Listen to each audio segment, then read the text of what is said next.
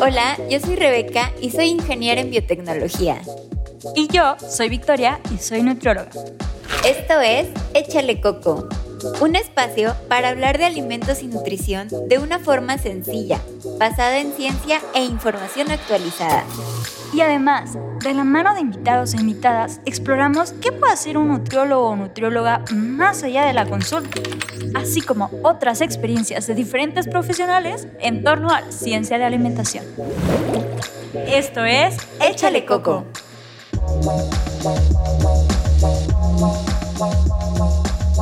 Hola, bienvenidos a Échale Coco, Victoria y en esta ocasión vamos a estar hablando de la nutrición, pero desde una perspectiva muy diferente. Y para eso, hoy tenemos con nosotros a una gran amiga, pero también una gran profesionista. Ella es Pamela Basulto. Ella, además de ser médica, es nutrióloga y ahorita ambas estamos en la maestría de nutrición clínica en el Instituto Nacional de Salud Pública con el INPE. Bienvenida, Pame, bienvenida a Échale Coco. Hola, Victoria, muchas gracias por la invitación. ¿Nos podrías platicar un poquito de ti? Pues mira, yo soy, antes que nada, yucateca, soy de Mérida, este, y pues sí, como tú lo decías, estudié la licenciatura en nutrición, después estudié la licenciatura en medicina. Eh, me incliné al principio por la nutrición renal, porque mi servicio social lo hice en el Subirán, en el departamento de nefrología. Y después, pues decidí eh, involucrarme en esta cuestión de la maestría, empecé a conocer como otros enfoques diferentes al enfoque tradicional y pues es como lo que hago hoy en día, ¿no? Básicamente mi consulta está dirigida sí a la nutrición clínica, pero también tengo consultantes o clientes que vienen por cuestiones de alimentación intuitiva, salud en todas las tallas, que es como de lo que vamos a estar platicando. Entonces, básicamente a eso me dedico. Primero, ahorita hablaste de salud en todas las tallas. ¿A qué se refiere eso? Pues mira, salud en todas las tallas, la realidad es que, que la gente suele pensar que es algo que está como muy reciente, pero la verdad es que tiene toda la historia detrás. Digo, es un movimiento que como tal es una marca registrada, o sea, Salud en todas las tallas es una marca registrada que se creó alrededor de los 90. Sin embargo, el movimiento como de aceptación corporal en cuanto a diversidad corporal, el movimiento que en Estados Unidos se conoce como Fat Acceptance y que hay toda una sociedad dedicada al, a, este movimiento, ¿no? Y, en muchos países más, creo que en Latinoamérica se ha visto un poco menos, pero en Estados Unidos y en Europa tiene mucho mayor fuerza el movimiento. Eh, como que de ahí nació todo, ¿no? De alrededor de los 60, 70, en donde se comenzó a, a ver un poco más de discriminación y de, de, de, de relego social en esta, pues en esta población eh, empezó a nacer todo esto, ¿no? Y ya fue alrededor de los noventas cuando Lindo Bacon, que es como el creador de todo esto, eh, estableció salud en todas las tallas, ¿no? Entonces es básicamente como la historia de salud en todas las tallas y obviamente es un movimiento sí de justicia social, pero que también tiene un este como background científico, ¿no? O sea, hay muchos estudios que hablan de salud en todas las tallas, de alimentación intuitiva, entonces sí es si bien nació como un movimiento de justicia social, después fueron pues se fue ampliando el panorama hacia más investigación científica, ¿no? Que hoy en día pues contamos con, una, con un fuerte banco de datos eh, científicos, ¿no? Al respecto del movimiento y el enfoque y cómo puede ayudar a promover la salud sin estigmatizar a, pues, a los pacientes, ¿no? ¿Por qué crees que fue necesario ir adoptando este tipo de perspectivas? como nosotros, eh, como, bueno, gran parte de quienes nos escuchan son profesionales de salud, cómo nos ayuda eh, este tipo de nuevas, bueno, de nuevas, entre comillas, perspectivas. Yo creo que nos ayuda a encaminarnos hacia un enfoque más compasivo de la nutrición y que realmente siento que puede ser más incluyente o más inclusivo, ¿no? Nosotros como profesionales de la salud solemos estar muy casados con esta idea de que la, de que la relación entre salud y peso es proporcional, ¿no? O es lineal. Y pues hoy en día sabemos que pues la realidad es que no es así, ¿no? Hay cosas como el índice de masa corporal, que si bien es un índice que puede marcar algún tipo de riesgo, pero no está ya como, está, digo, está muy bastante obsoleto, ¿no? Que nos puede ayudar para algunas cosas, pero que para otras no.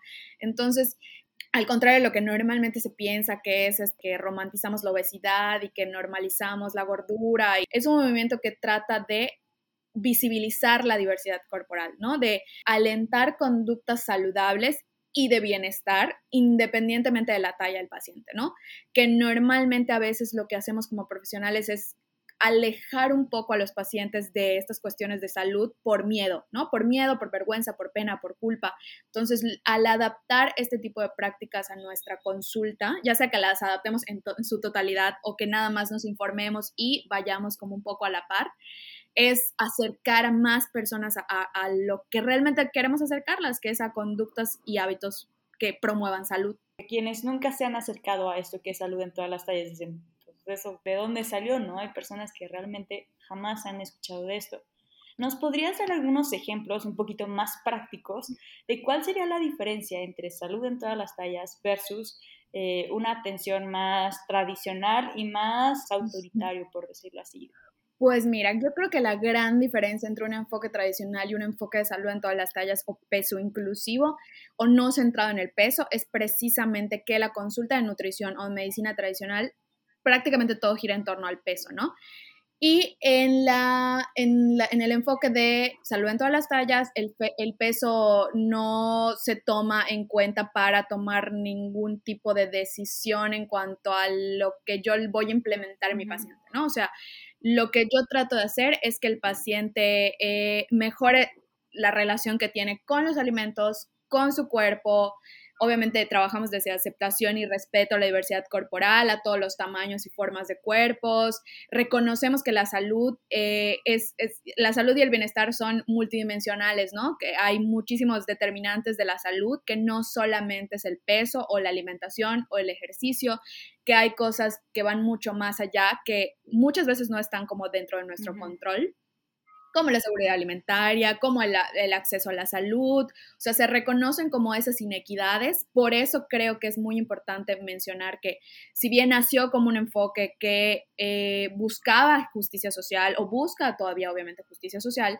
eh, es como muy diferente al enfoque tradicional porque estamos completamente desligados del peso, ¿no? O sea, yo no trabajo con báscula, obviamente, yo no peso a mis pacientes, yo no me centro en el éxito de mis pacientes no está centrado en la pérdida de peso o en la ganancia de peso. O sea, creo que esa es como una de las, una de, las diferencias más importantes y que obviamente trabajamos siempre validando eh, las emociones, sentimientos, contexto del paciente, ¿no? Que, que, creo que a veces ahí nos puede fallar un poquito en cuanto a en nuestra práctica de nutrición, ¿no? Que muchas veces nos olvidamos que más allá de que sí, claro que es súper importante que el paciente tenga controlados sus valores de glucosa en sangre. Sí, es súper importante, ¿no?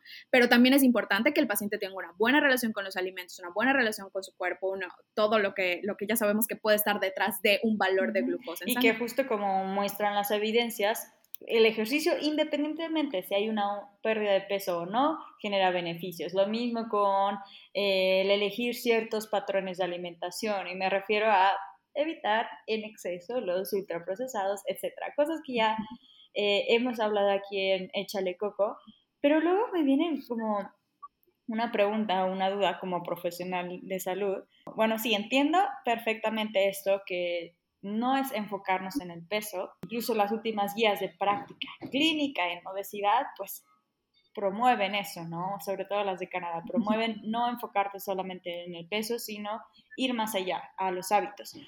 Pero al mismo tiempo nos encontramos, por ejemplo, que la mayoría de los índices o para cuánta proteína necesita un paciente, casi cualquier nutriente está basado en el peso. ¿Cómo le haces en consulta? ¿Realmente salud en todas las tallas es una metodología que se puede aplicar a cualquier paciente? Hay algunos que sí, algunos que no. ¿O cómo le haces si no tienes el peso? Pues mira, eh, salud en todas las tallas y en particular digo, es, es, como el enfoque que engloba más mini enfoques, por llamarlo de alguna manera, ¿no? Entonces, Salud en todas las tallas engloba de alguna manera alimentación intuitiva porque promueve alimentación intuitiva. Digo, aparte de promover movimiento placentero y todo lo demás que promueve Salud en todas las tallas, en cuanto a la alimentación, pues se promueve la alimentación intuitiva. Claramente la alimentación intuitiva, podríamos decir que de primera intención podría no ser para todos los pacientes. Digo, obviamente ahí entra mucho de eh, la evaluación clínica que hace del paciente, la evaluación de nutrición, la evaluación médica, o sea, todo lo que engloba el evaluar a un paciente Y ya de ahí tú partes y puedes decir, no, pues sí podemos trabajar alimentación intuitiva con este paciente o tal vez no de primera intención alimentación intuitiva, pero podemos ir dando como pautas poco a poco, ¿no? Un ejemplo es las pacientes o los pacientes con algún trastorno en la conducta de la alimentación, ¿no? Muchas veces o casi el 100% de las veces estos pacientes están completamente desconectados de sus estaciones de hambre y saciedad.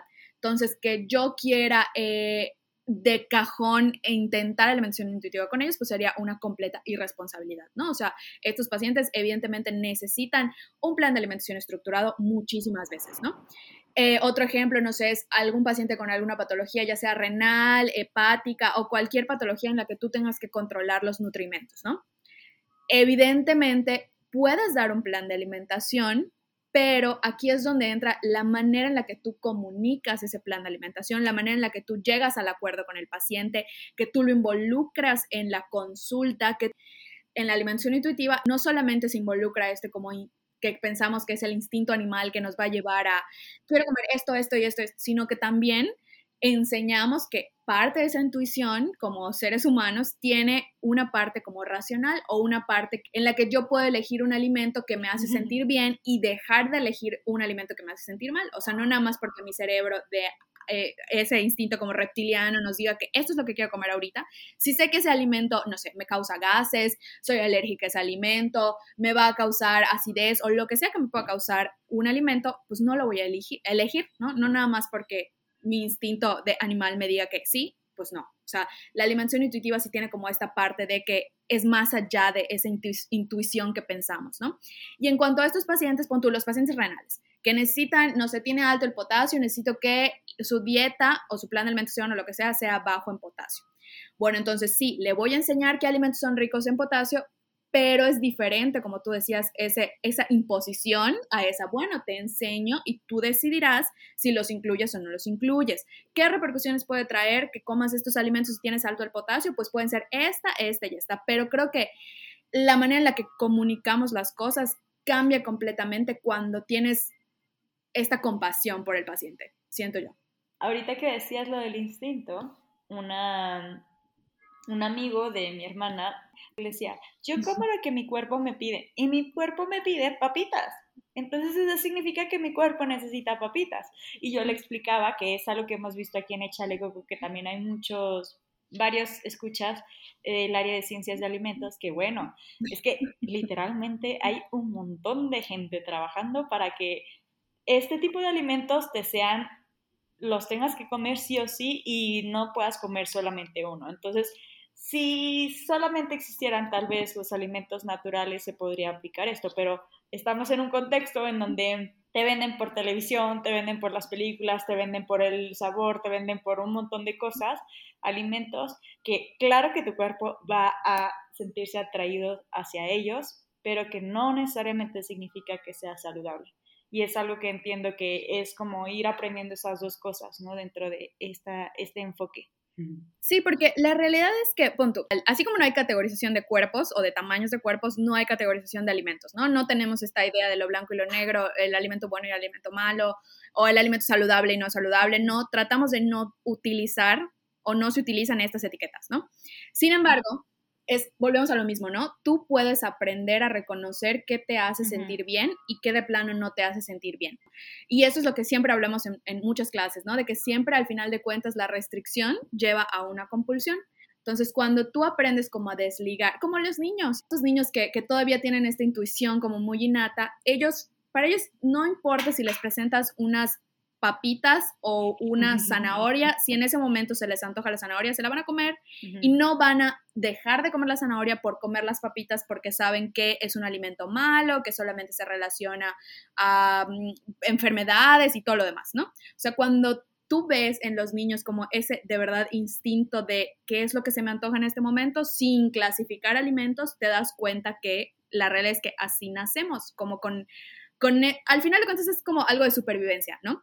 O sea, tú vas a comer los nutrientes que tu cuerpo te vaya diciendo. Claramente tienes toda la razón en decir que vivimos en un mundo rodeado por ultraprocesados y por, y por todas estas cosas que nos hacen comprar siempre estos productos o nos hacen irnos hacia esos productos, pero eso es un poco de lo que tratamos de enseñar desde la alimentación intuitiva, ¿no? Que los alimentos no tienen valor moral, que podemos consumirlos sin ningún problema, siempre y cuando podamos mantener una relación saludable con ellos.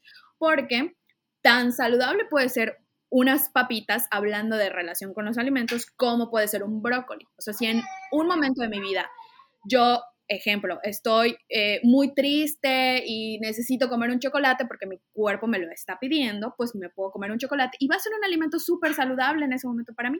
O si quiero comerme un bote de helado porque estoy deprimida, igual va a ser un alimento súper saludable para mí porque al final de cuentas me va a hacer sentir bien. Entonces, esa es como la parte que tratamos de trabajar, que sí, que se escuchan las sensaciones de hambre y saciedad y que te vas a ir por los alimentos que prefieres y así, pero que al final, pues lo que promovemos es salud y no es que yo te vaya a decir que sí, todos los días comas ultraprocesados, este, sin medida, ¿no? No solamente quedarte en la parte de los nutrientes y qué efecto tiene el alimento en tu cuerpo, sino también a nivel un poquito más espiritual, un poquito más de qué relación tengo con el alimento, algo así. Sí, claro, porque al final, y digo, es este término que se conoce como nutricionismo, que cuando los nutriólogos o los médicos o quien sea empieza a ver al alimento nada más por sus nutrientes, ¿no? Como si el alimento lo único que aportara fueran nutrientes. Y la realidad es que no es así. La alimentación y, los alimentos van mucho más allá de los nutrientes que te aportan. O sea, son comunidad, son cultura, son eh, relaciones sociales, son, es mucho más allá, ¿no? Entonces, cuando empezamos a ver al alimento como todo lo que es, pues ya empezamos a darle la importancia que debería tener esa relación con los alimentos. Me gusta, me gusta. te voy a confesar que hay algunas cosas que digo, ay, lo del peso es lo que más, más problema me trae, porque, bueno, ya estoy acostumbrada y así me han enseñado. Sí, no es lo único que importa, pero pues es parte, o sea, como, es como si esa parte del rompecabezas estuviera en negro. Y te entiendo porque a mí me causaba el mismo ruido y conforme fui leyendo más, fui dándome cuenta de muchas más cosas que son más importantes. Pero, por ejemplo, uno de los, creo que de los primeros pasos para la aceptación es ver que hay muchos estudios que dicen que con que el paciente pierda el 5% de su peso, ya la tienes prácticamente toda ganada, ¿no? Que el 5% es nada. O sea, podemos promover salud sin tener que promover estas pérdidas de peso enormes, exactamente. Entonces, y otro gran ejemplo que nos dieron hoy en, nuestro grupo de maestría, que comentaba esta compañera que tenía una paciente que se la vivía en restricción, pero que aún así no lograba bajar de peso. O sea, eso es parte de aceptar la diversidad corporal. O sea, así como existen cuerpos naturalmente delgados, existen cuerpos naturalmente gordos. Esto no quiere decir que tú vayas a dejar de promover salud en ellos o que les vayas a decir, sí, no importa, no cuides tu salud, no hagas actividad física, no comas frutas y verduras. No, o sea, podemos promover que coman frutas y verduras, que hagan ejercicio, pero si no pierden peso, no tenemos por qué frustrarlos, porque lo único que hacemos al decir, sí, no, te voy a restringir más calorías y te voy a poner más ejercicio, o sea, eso es insostenible a largo plazo. Entonces, si yo ya logré que mi paciente pierda el 5% de su peso, tan tan, me dedico a promocionar otros hábitos, no hacer más restricciones. Sí, sí, sí. Y, e inclusive la parte del peso pues es más allá de composición corporal y todavía vemos que realmente tienes que hacer una evaluación. Ahorita yo misma hablándome a mí, hace unos minutos, si tuviéramos que ver todas las piezas de rompecabezas, pues tendríamos que hacer exámenes genéticos, tendríamos que hacer estudios poblacionales, tendríamos que cosas que no son realmente factibles y que lo que sí es factible es enfocarnos en el estilo de vida sin importar cuál es tu talla, ¿no? Exactamente. Ok, ahorita justo mencionaste algo muy importante y es que luego con esto de incluir poco a poco, que, creo que ya se ha estado aceptando más la responsabilidad de nosotros como profesionales de salud de generar, por ejemplo, un espacio que esté adecuado a cualquier talla, un espacio en donde las sillas pueda caber cualquier persona, las puertas, el espacio esté algo tan sencillo como el espacio, pero claro, que la forma en la que hablamos es otra forma de ir incluyendo personas. Y aquí viene mucho el debate de cómo referirnos a personas que tienen un exceso de peso. Algunas guías ya de práctica clínica que recomiendan es referirse como personas con obesidad, así como con diabetes, con, con la otra cosa que sigue de halcón, no define a la persona. Pero luego viene otro tipo de, o bueno, otra palabra, otro término para referirse que es personas gordas o alguien gorda. Explícame un poquito de esto, porque la otra vez escuché que dijiste eso y hace rato creo que mencionaste gorda y yo así de que, oh my god. es que mira, desde el movimiento eh, gordo, que así se llama, ¿no? El movimiento gordo, que viene pues de como de Estados Unidos y esto las personas que, que son activistas eh, por los cuerpos gordos o por eh, todo, todo esto, ¿no? Del, movimiento, ¿no? Luchan porque la palabra gorda o gordo deje de ser un adjetivo negativo, ¿no? O sea, que nada más sea una característica corporal, así como te pueden decir que estás alta, que estás chaparra, que tienes el pelo eh, chino o lo que sea, que sea una característica más. O sea, que dejemos de pensar que gordo significa algo malo, Claramente, el que tú te puedas referir a una persona sí va a depender mucho de, la relación que tengas con la persona, de, cómo sea tu comunicación con tus pacientes, o sea, depende de muchísimas cosas más, de la autorización, de, muchas cosas, ¿no? Pero lo que, se lo que trata este movimiento es de, es de desestigmatizar la palabra gordo. Y no están de acuerdo con el término obesidad porque sabemos que obesidad prácticamente significa enfermedad, ¿no? Entonces, un cuerpo gordo no necesariamente está enfermo. Yo sé que esto causa así como que mucho shock y, todo el mundo se alebresta cuando se habla de que un cuerpo gordo no puede, no, no necesariamente está enfermo, pero sabemos que puede existir, o sea que no todas las corporalidades gordas están enfermas. Entonces, tú al llamar a una persona, ya sea que vive con obesidad o que tiene obesidad tal o cual grado, estás inmediatamente patologizando ese cuerpo, o sea, inmediatamente diciendo que tiene una enfermedad. Entonces, ese es un poco como el debate, ¿no? Que, que, que a veces, obviamente en mis redes sociales se habla de obesidad porque, pues, al ser médico y al leer literatura médica y de nutrición, pues siempre se habla de obesidad, entonces es un poco como complicado no hablar de, pero eh, cuando ya se habla del movimiento antigordofobia o, o todo esto, pues se habla como de corporalidades gordas o de cuerpos gordos o de cuerpos de talla grande. Pero sí, ahora que lo dices, tiene todo el sentido porque justo nosotras mismas decimos, el diagnóstico se hace en consulta, el diagnóstico no lo puedes hacer con ver a una persona, ni siquiera con saber su peso o estatura, es algo que ya las últimas guías, vuelvo a referirme las últimas, hacen referencia a que sí o sí necesitas algo que te diga el porcentaje de grasa, algo que te diga de qué está hecho. Y eso significa que tal vez alguien que hoy tenga un IMC que entre dentro de, entre comillas, normal o saludable, podría tener obesidad, sí, con base a, a la nueva definición de obesidad, que es el exceso de grasa es más ya afectaciones a salud. Y no, como dices, no solamente afectaciones a nivel de bioquímicos, colesterol, dislipidemia, sino también pueden ser psicológicas o pueden ser mecánicas, pueden ser sociales, en el sentido de que pues tal vez esté restringido tu acceso a ciertos lugares porque no están pensados para esas personas. Y ahorita que estuviste diciendo, algo muy parecido funciona o sucede con la palabra viejo o vieja.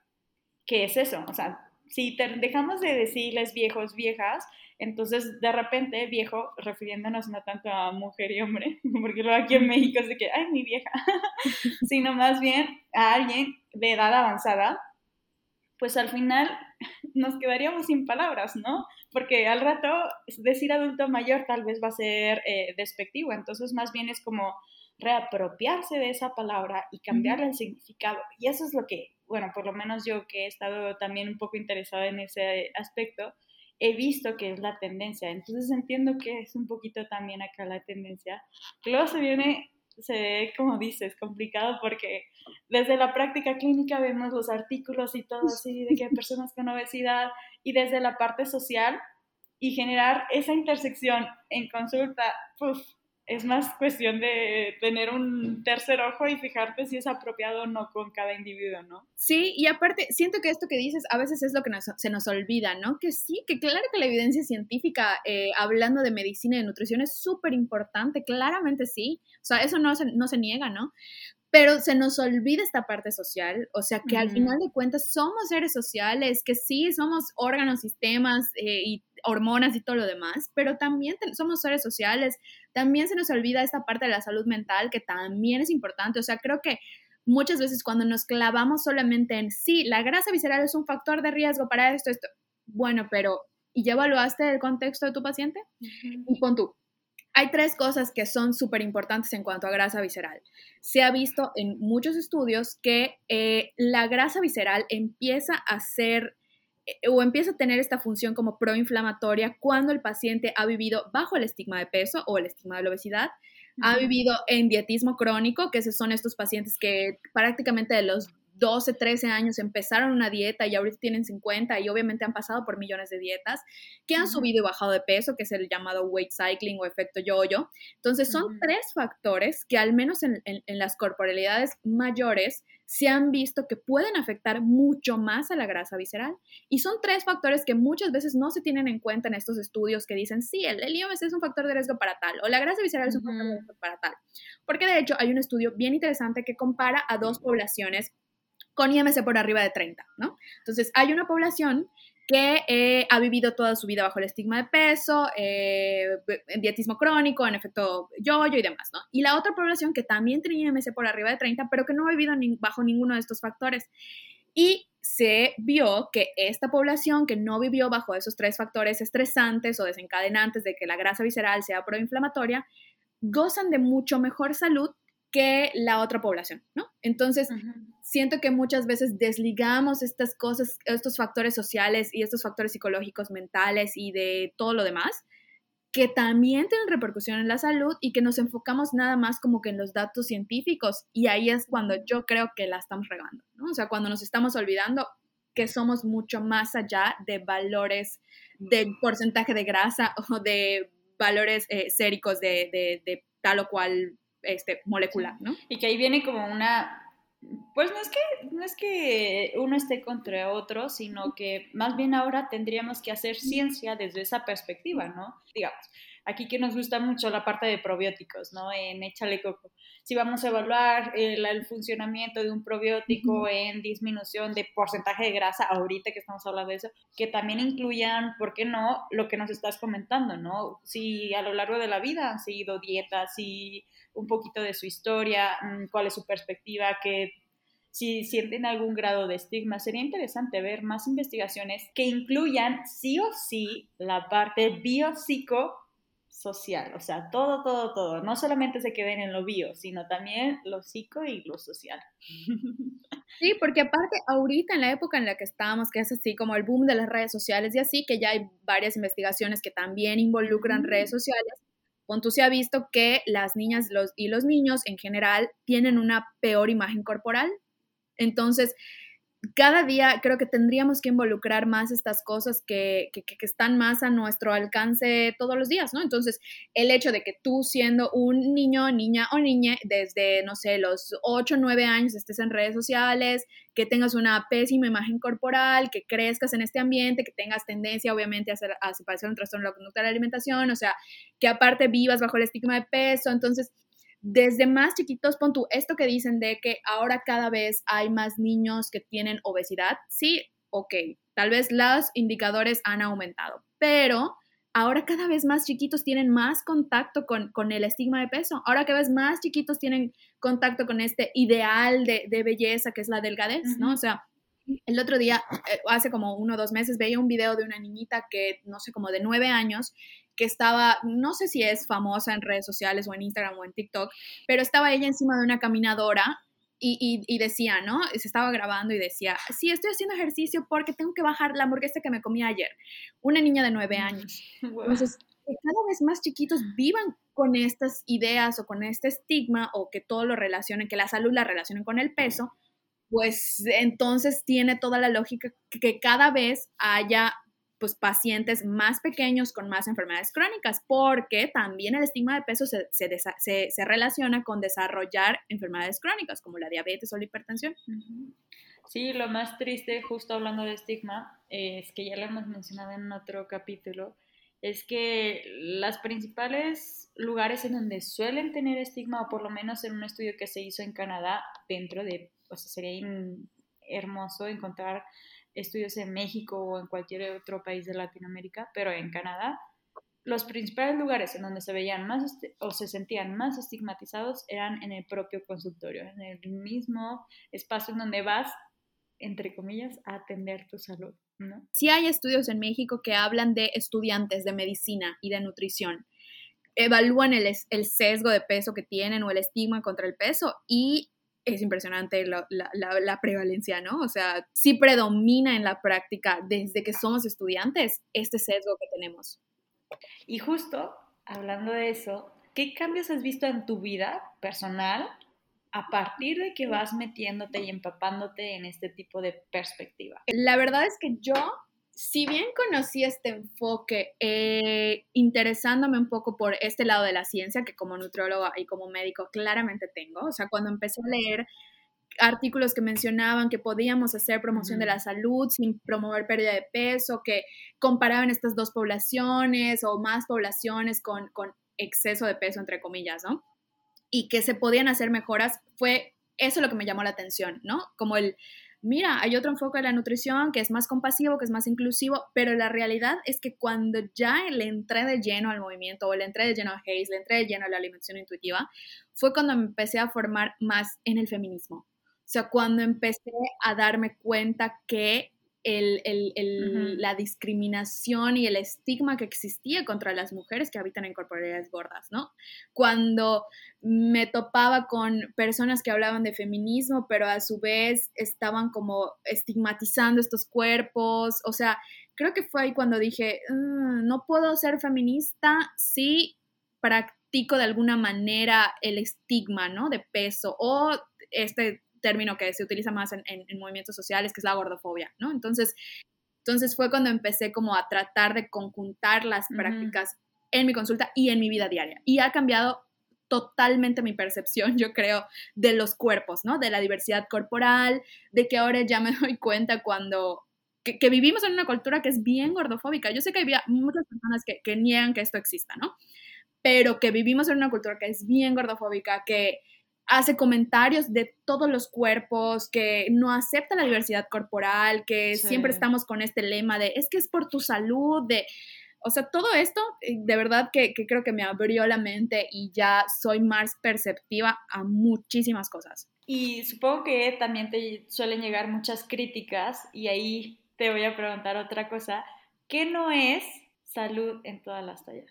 Pues mira, normalmente la gente se va como a los extremos, número uno, ¿no? De decir, es que no puedes estar diciendo que una persona que pesa tantísimos kilos, eh, digo, porque aparte como la gente que normalmente nos sigue es una gente, es, son personas que han tenido una relación con los alimentos bien complicada, que han vivido bajo el estigma de peso, que han tenido esas experiencias de gordofobia muy fuertes, que van más allá de que alguien critique tu cuerpo, ¿no? Hay, hay experiencias muy fuertes que se comparten en redes.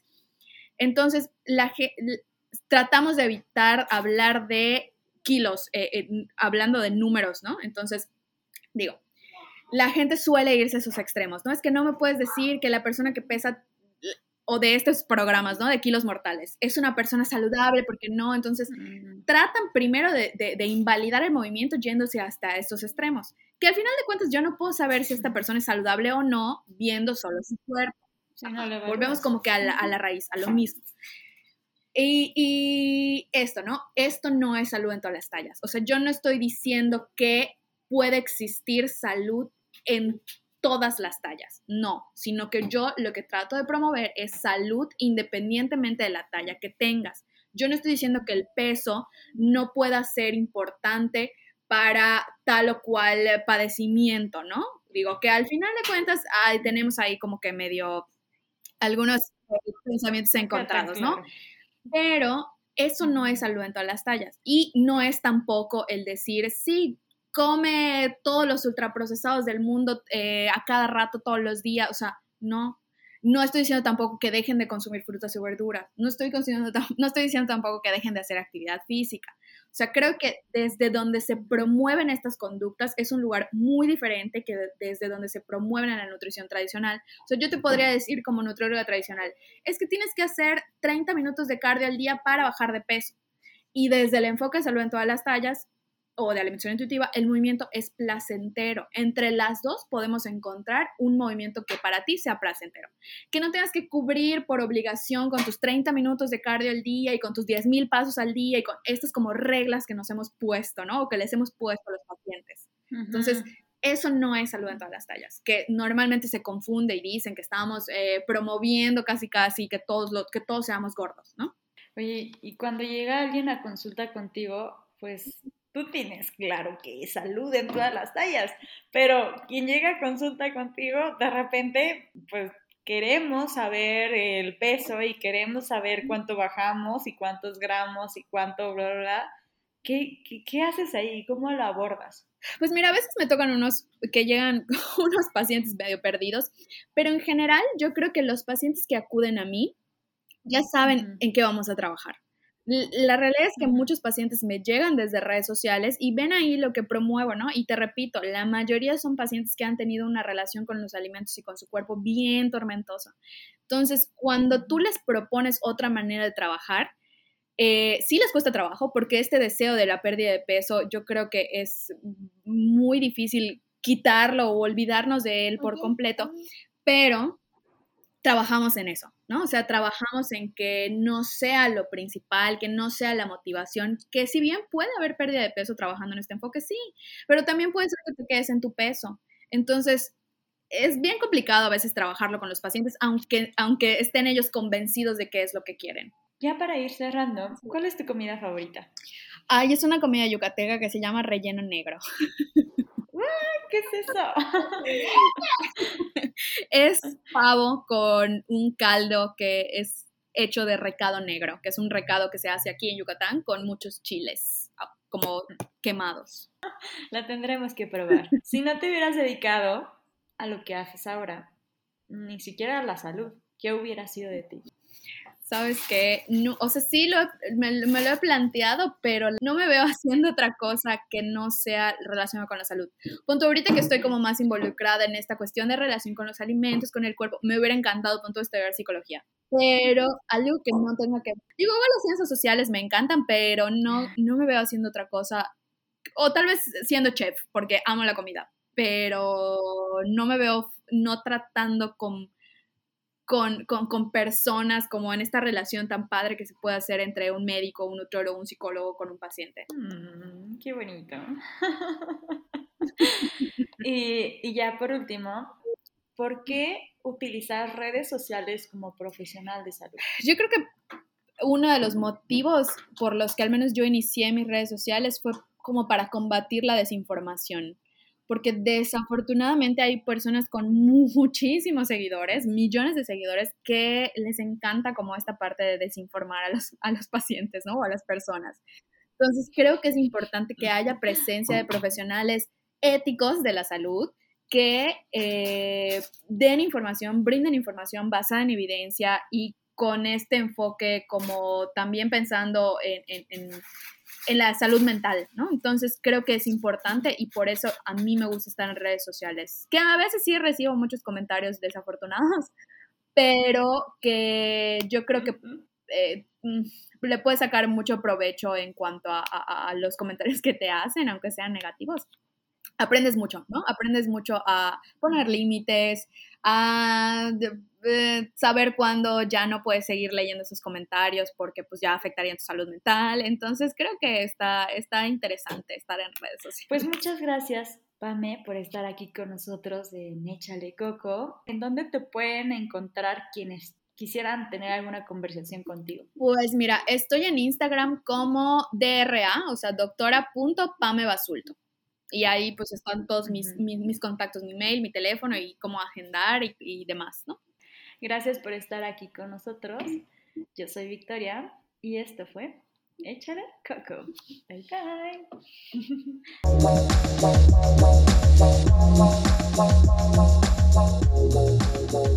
bye.